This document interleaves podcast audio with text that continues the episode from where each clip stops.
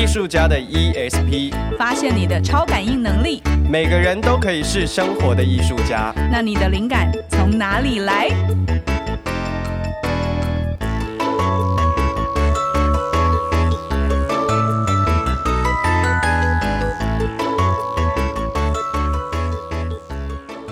欢迎大家来到艺术家的 ESP，我是挂山一号，我是肉桂犬。哎，挂山一号啊！Hey. 我们在第一集上线之后，好像有收到一些观众的回应，哎，真的啊？那他们都说了些什么？有一些人说这个节目很有趣，而且而且有一个观众好像对，那个观众就是我的朋友，然后你知道吗？他竟然是边听，然后就一直不断的丢讯息给我，然后丢到我都知道他听到哪里了。哇，这么呃这么引爆我们节目。对，很感谢大家的聆听。谢谢。但是我们也有收到一个观众的呃听众的回应，然后他就是跟我们说，我们聊到了很多关于灵感的事情，但是。究竟灵感是怎么来的啊？而且到底要怎么去发挥这些灵感？那我在生活当中没有灵感怎么办呢？其实这是还蛮好玩的问题。其实我还蛮常被问到这方面的，就是有时候在上课的时候或是排戏的时候，大家都会想知道说：哎，我为什么可以想到这么多有的没有的鬼点子？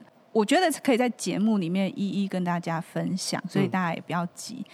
不过。灵感这件事情通常会出现在你最放松的时候。我昨天晚上跟一个演员朋友在聊天，那他最近刚好做完一个演出，对，那身心俱疲。然后我就问他说：“那你在身心疲累的时候，你怎么样去消除你身心疲累的状态，或是怎么样去切换你的频道？”当演员跟当导演其实是两种不同的思考，因为他现在、哦、现在去导戏，是是是。然后我，我因为以前也是表演者出身嘛，所以我知道那个切换的过程其实还蛮辛苦的。有时候那个使用的左右脑很不一样。嗯。那我就很想知道说，哎，因为他刚导完一个作品，我想知道他的第一次处女秀之后的感觉是什么。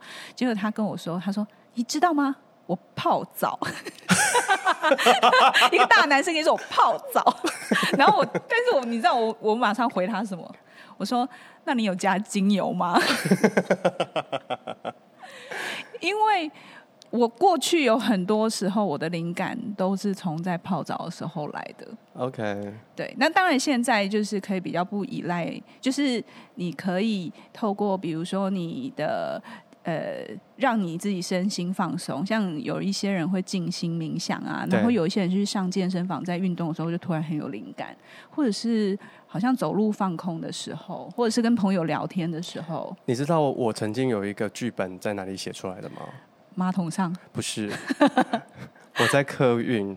哦，哎，我也曾经有干过这种事，哎，就是我有一段时间，我很常需要。去外地，所以我很常坐客运，然后我就发现我在客运上我可以盘腿，然后我就可以非常的集中，所以我有一个剧本是在客运上面把它写完的。在客运上盘腿，你在讲你很瘦的意思吗？其实我都对号入座了。但是，但是我就有试过，我就想说，哇，这个好，这一招好屌。然后，然后我就试着我要在呃捷运上，或者是呃火车。我就发现，我一进到火车，我立刻睡，就是会很累的意思。对，会很累，然后就完全会睡着。但我最近呢，因为我我我我我搬到山上，所以我就有一段七公里的摩托车要骑。哇！所以我最近很多很有趣的 idea 都是在这个七公里的上山跟下山的路程冒出来的。所以如果有时候我看到你就是上山下山，山上往往返返大概十几遍，就是你想不出事情的时候吗？对。我觉得，诶、欸，创意或者是灵感这件事情是我非常非常有兴趣的。然后我平常在，因为我在大学也有兼课，所以我开的课，呃，编创剧场还有那个跨领域的表演的这种课程，我其实几乎都放了很多呃直觉创意启发的这个东西。那其实我觉得这个实在是很需要放到那种国民教育里面，你知道吗？怎么说？因为你要灵感喷发的时候，其实你人要很很当下，很当下。对，它不是什么很佛佛家语言而已。我说很当下，其实演员在台上很有魅力的那个瞬间，他也是很他很当下。哎，我举一个例子，好，有一种演员哈，他上台之后，他什么都没做，他就是这样子走上来，然后就站在那边，然后看着前方，你就会觉得哇，好好看，就是你的眼睛就会被吸走，对，然后你你会觉得你的呼吸。好像跟他一起，嗯，对然后有一种演员是他在台上就是很厉害，他背了很长串的台词，然后那个情绪转折，然后加上他的那个 blocking，他的走位等等都很漂亮，那个技术很很很很到位。然后你那当下看完会爽，可是他没有在你的身体里面产生任何的余韵。然后还有一种就是他很卖力，可是你连看都不想看他。你干嘛？你很心虚哦？不是，一方面是我很心虚，二方面是我脑中冒出了好多个画面。哎呦，哎呦，不能爆料，不能不能。我觉得演员有一些演员的特质，他在台上很放松，可是太松你会看不到他。可是他那种很松又很当下，其实你会发现他身上有一种呃流动，有一种气场，嗯、就是你你眼睛会舍不得离开他。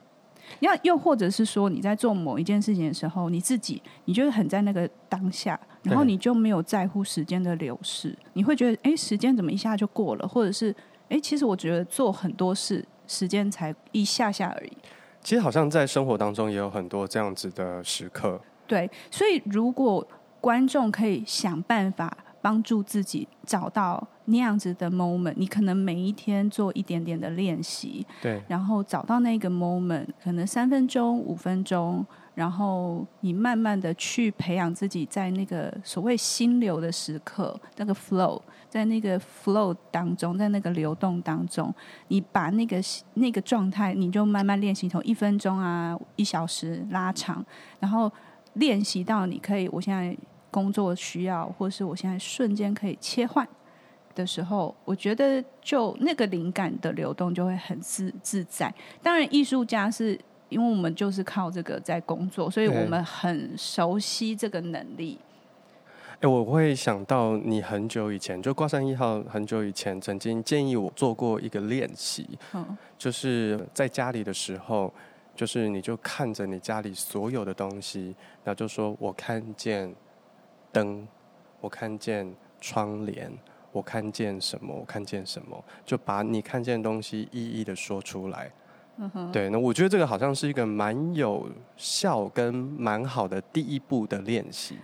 我也偶尔会把这个练习放在排练场上，尤其是对于那个比较呃基础的。就是刚刚入行的演员来说，它是一个蛮好的训练。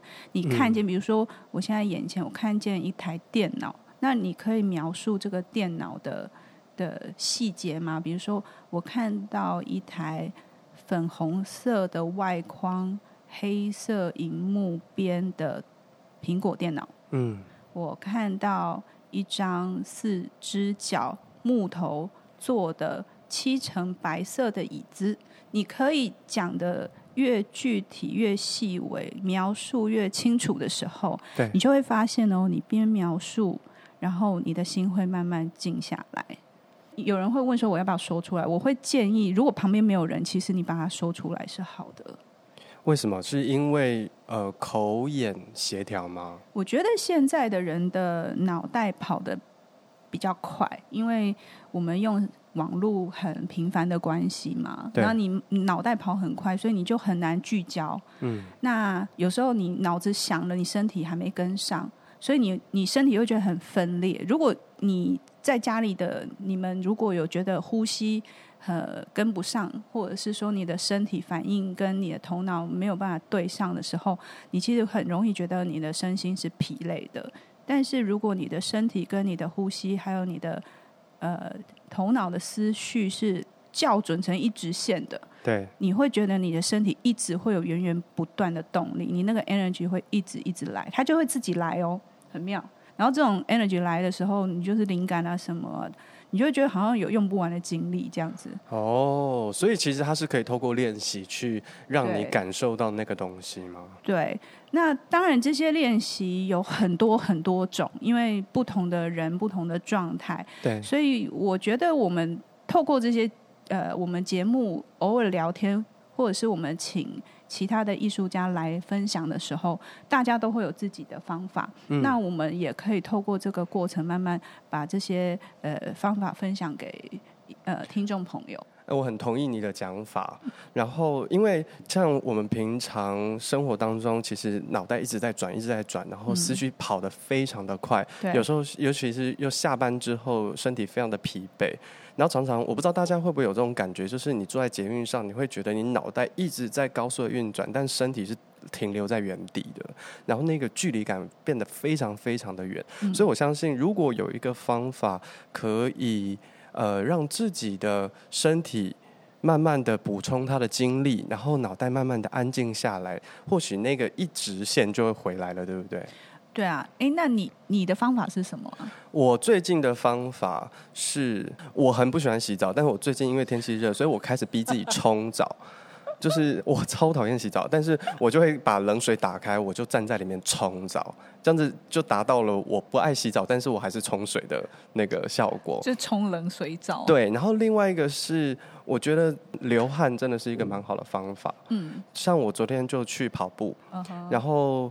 然后透过跑步呼吸，然后慢慢慢慢，你会发现，就是因为你身体被强迫进到一个韵律里面，但是你就会发现，你脑袋一直在想很多，我我等一下跑完步我要去吃什么，然后我要做什么事情或干嘛。但是呢，如果你可以透过跑步，然后慢慢提醒自己说，哎，我现在回到呼吸，吸气，吐气，吸吸吐，吸吸吐，就慢慢回来，慢慢回来，你会发现。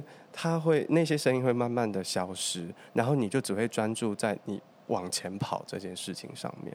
我觉得很有趣，因为其实我反而我运动我想不了事情。哦，真的哎，我很我蛮久之前，我记得我跟朋友有一次朋友开车就搭朋友车去吃饭，我觉得他很 amazing，就是他可以同时多工处理很多事，就是开车，然后看导航回讯息，同时跟我讲话，然后还要找路。嗯。我没办法，呃，就是我没有办法，就是同时，比如我现在跟你聊天，我就只能跟你聊天，我没有办法同时聊天还看手机。哇，那你千万不要开车，对，因为开因为开车有太多事情要注意了。可重点是呢，肉桂犬本人没有驾照，讲的一副你很会的样子。对。嗯，我觉得慢慢的让自己慢下来是一个方法。慢下来有很多种，嗯，呃，方法啦。你运动也好，我们刚刚讲运动嘛，然后有一些人会去做瑜伽，嗯，好，然后或者是茶道，哦，花道，樱木花道。不是那个花道。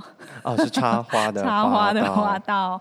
呃，我知道，其实好像除了这一些道之外，好像你安静的泡一杯茶，对，然后甚至是扫扫地，把家里安静的打扫完，对，也是一个过程，对不对？对，甚至是呃，你把自己放在一个不熟悉的地方。放在不熟悉的地方。我刚刚突然想到，蛮多朋友会分享说喜欢旅行，然后他们觉得旅行的时候可以让自己整个很 fresh。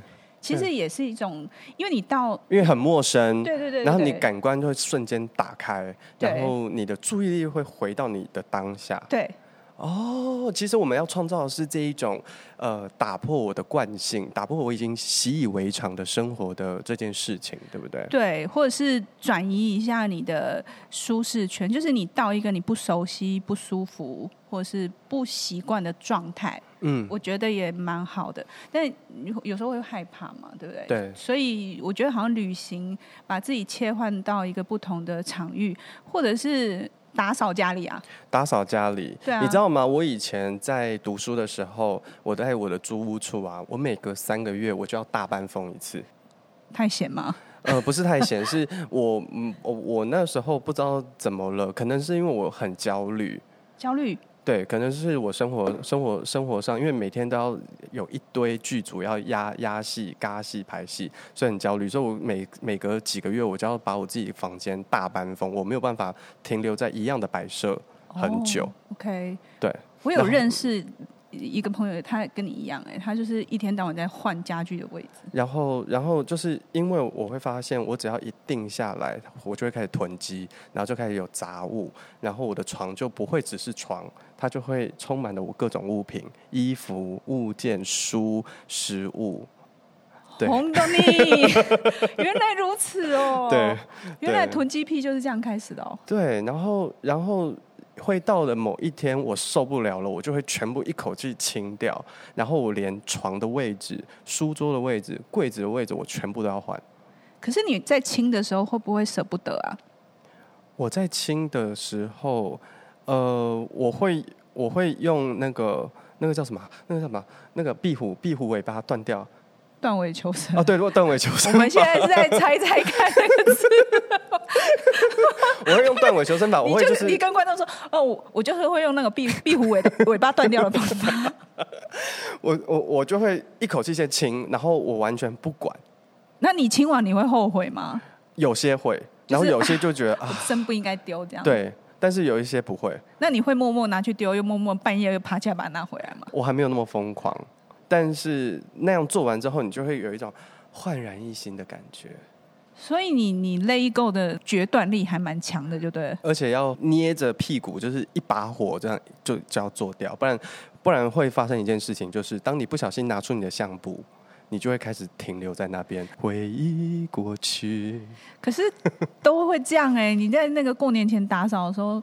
就是啊，这个，哎，我怎么有这件衣服？哦，我要记得要多穿，然后就把它又刮回去了。我，你是衣服是不是？这很难说。我觉得一个阶段一个阶段，就是曾经有一个阶段是衣服，然后又有一个阶段是书，嗯、然后再有一个阶段就是我过去的排练的笔记。哎，排练的笔记真的丢不掉，但你知道我很扯，嗯，我到现在还留着我国中跟高中的国文课本。全套只有国文课本，对，数学都没有。数学我不懂，但是国文课本里面有我写的笔记，然后有上课的内容。哇，国文老师好爱你哦。嗯，因为我们班导师是国文老师。哦，对，所以你是留下来，是你觉得这上面有很多呃自己的痕迹吗？对，有自己的痕迹，然后包含的是它是一个时代的眼泪耶。眼泪，你知道我们的国文课本那个现在不是什么什么龙康什么什么很多出版社吗？对，我们的是国立编译馆啊，对，是时代的眼泪耶。哎呦，对，对啊，对，而且现在有多少人会讲起，就是你就什么什么呃，我觉得你的衣服就像是一个棋盘格，雅亮。哎，我都忘记了耶，我只有那个啊，那个什么。父亲的背影啊，剪橘子啊，朱自清，对啊，对，然后屈之别院，哦，对，对啊，所以哎，我觉得那时候编的课文其实是到现在都还记得的。现在没有了吗？现在我不太清楚，哎，可能要请观众有家里有国高中生的同学 的孩子的家长跟我们说一下。哦，对，OK，所以我们在清理我们的物品的时候，其实还蛮可以看得出个性的哈。嗯，哎，那我想问你，你有没有看过那个？就我们上一集，我好像有提到那个有马里子嘛，马里会啊，啊，金藤马里会。你你有看过他那个节目吗？有，我看了几集。哎，我有一次一口气给他，呃，看了，也是，就是我一口气看了好几集，然后，然后在短短几天内我把它全部看完。啊，真的？你知道，我觉得我那一段时间的眼泪都被他骗走了。你要看那种打扫节目，看到哭。他其实是蛮好哭的，尤其是我记得那个 widow，呃呃呃，寡妇的那一集。嗯嗯，W I D O L D O W。我们不是英文教学节目，只是有时候会转不过来。就是哎，那一个失去丈夫的那个女人，她在最后收拾她的所谓的情感物品的物件的时候，我也是哭的一一把鼻涕一把泪。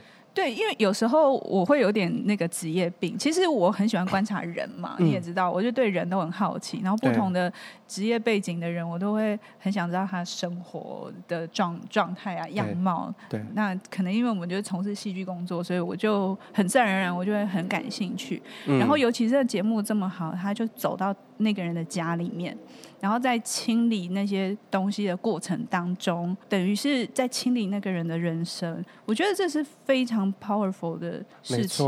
当然，间接我们也学习说，哦，原来清理的步骤有哪些？对，你要从什么开始清？我很喜欢一个他他在清理之前有一个仪式感 呀，我这个是我最爱的，就是很像，因为我每次进排练场或者是到一个新的场馆，我也会做类似的事情。对对，但是。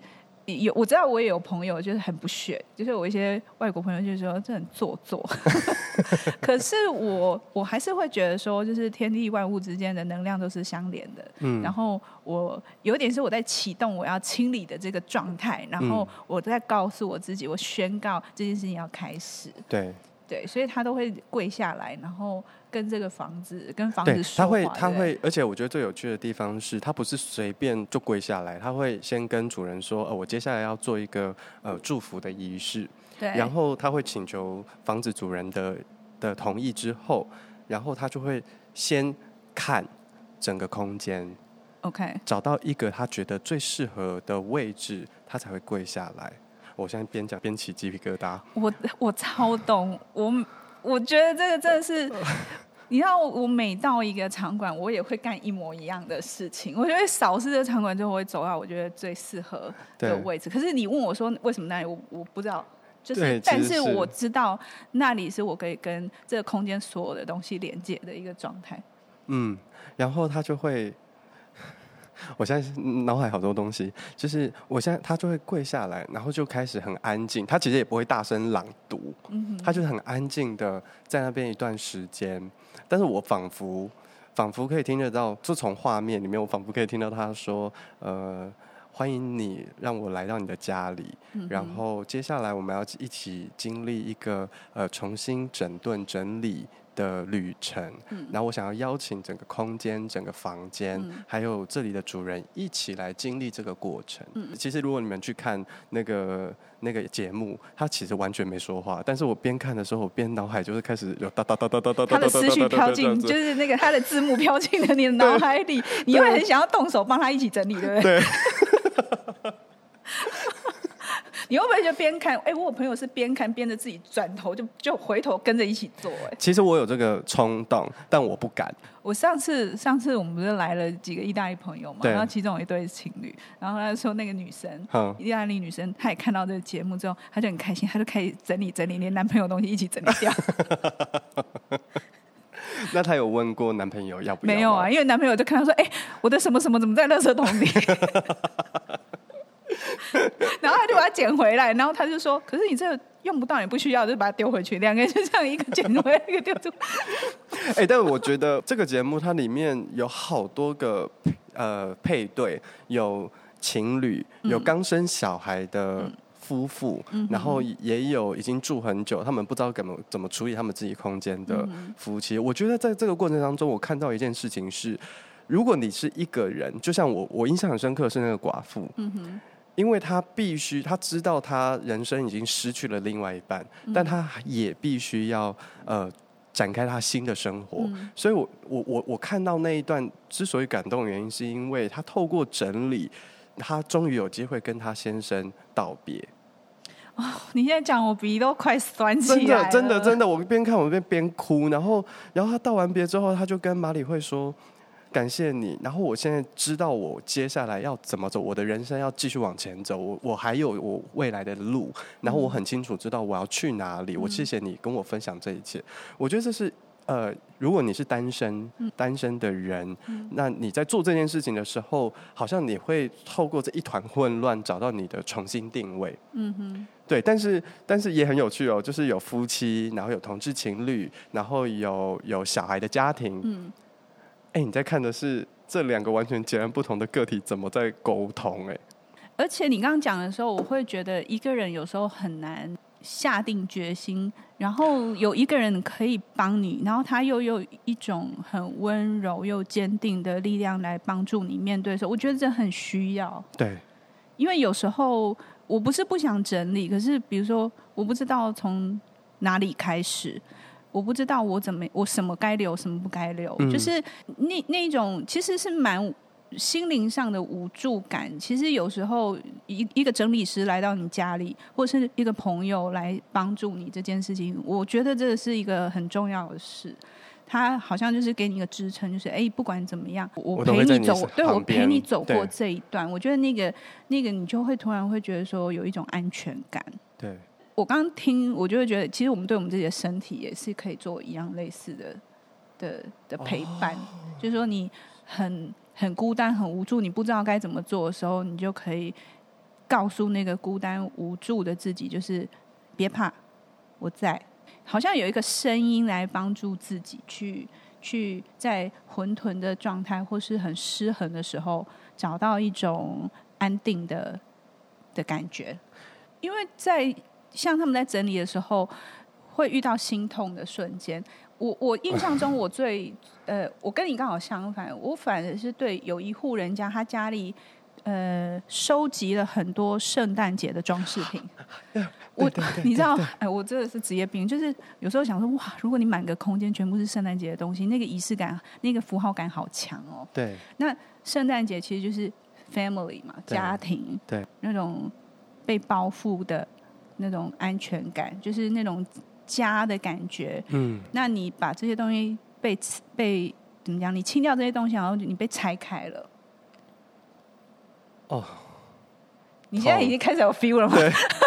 就是会被、哦、被拆开，然后就我看到那个的时候，我我还没有，我他还没开始整理，我就看到他那个门一打开，全部都是那个圣诞节装饰的时候，而且有什么玩偶啊，然后有什么吊饰，然后很多，而且都很精致。嗯，然后我我突然心里就开始那种噔噔噔噔噔噔，就是就就那个那个崩塌的那个指数已经开始往上爬。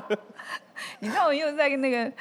剧情最高潮的时候，要转折的时候，通常都是那个那个曲线开始往上爬。然后我想，我完了完了完了，我我就那要抓好什么东西，我抓好了卫生纸。对，我就我就抓好了。对，可是可能因为我自己也是，因为我们就是就是心里面，当你有很多东西你解不开，或是你你没安全感的时候，嗯，我觉得那个就是一个，我就对我来说，它就是一个投射，它就是个象征，就是哎，就是。Family together 那种那种，OK，那种感觉这样子对。所以当你你小孩长，他他其实是小孩长大离家，嗯，然后只剩好像我记得是只剩夫妻两个人。对对对对对，其实是只是如此而已。就是嗯，小孩子离家有自己的人生，对，然后他很渴渴望小孩子回来，嗯，就是他们是不是那那那户人家是不是小孩子的房间完全没动过？哦，是吗？是那一集吗？我忘记了耶。好，没关系，因为太好好久了。对。然后反正他们就开始开始清理这些东西。嗯。所以我觉得，好像我们对我们的的我们自自己的身体，其实也可以把自己的身体当房子。这是我曾曾经从一个就是呃跳舞的朋友给我的分享，他是说身体里面要有空间。然后你有空间的时候，嗯、你才有才有办法让那些情绪啊流动起来。对对对，对，对，所以哎，还蛮推荐大家去看一下这一部影片。我们同时间之后也会把这个影片的连接跟他的介绍放到我们的粉丝专业。我们 没有叶配，对，没有叶配。我们就是纯粹分享，我觉得这个这个这个很棒，而且你可以用这样子的观点去重新再看一遍这个节目。对，我刚刚还有想到一个，就是很多人他没有办法就是校准一直线，有没有？对，就是其实我们刚刚讲说那个清理房间，对，让你的身心灵可以就是就是对齐的感觉。嗯，嗯，嗯，然后我觉得玛利亚康多也是。那还有一部分，呃，有蛮多朋友就是曾经跟我聊过，就是他觉得他静不下来。那那个进步下来，就是你你的你的呃头脑就会一直想很多事情啊，然后可能嘴巴讲话很快，可是你的身体是是来不及去做反应的。我觉得呃遇到这样子的状况的时候，我觉得我们除了你讲说我们要整理房子啊，然后或者是去旅行啊，或者是呃冲水泡澡，对，就是我觉得这些方法就是我们提供的这些灵感，其实。呃，听众朋友可以参考，或者是你们也可以提供给我们。你觉得你的方法会是什么？对对对对，对我觉得慢慢的我们可以把这些方法，哎，搞不好我们还可以有那种什么，得收集一下，就是四方各位朋友提供的、这个、他们的大家的方法、小技巧，然后把它整理出整理出来，这样，哎，我觉得很有趣，而且很值得去实验。对，就是你有没有人是洗水果啊？洗水果嘛？哎，我知道有切水果跟剥水果，因为其实剥水果或洗水果蛮疗愈的。哎，我那个。哎，我不好说谁，就是有人很喜欢剥柚子，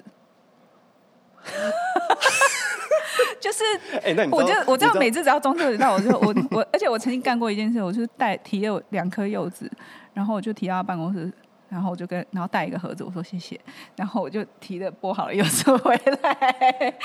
但是说实在话，我第一次遇到一个人剥柚子可以剥得如此干净，真的，那个旁边的那个线。我天哪，那完全简直就是一种偏执哎！哎，你要讲偏执，我还遇过，就是某个舞台设计，对，他曾经讲过说，他是每天都要画五十条直线，厉害，佩服了，对，用手就手绘五十条直线这样子，嗯，对，还有没有别的？还有没有别的？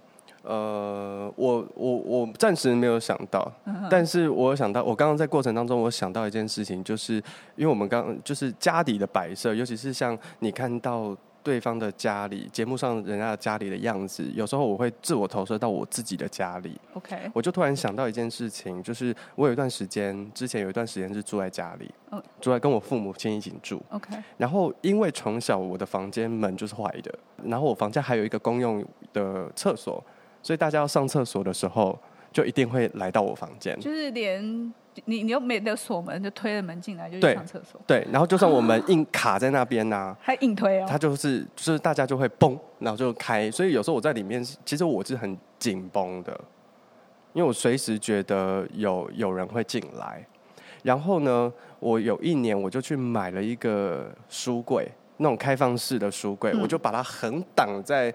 就是进来我我房间的入口，嗯，然后它就变成我的房间瞬间变成一个迷宫，哈，就是你要到我真正的房间，是我通过通过了那个门锁不来锁不起来的门，然后再往前走，你会先看到那个书柜被挡起来的书柜，所以你其实看不太到里面是什么，然后你再切再切进来，走一个么字形才会到我的房间，但大家不要以为我的房间很大。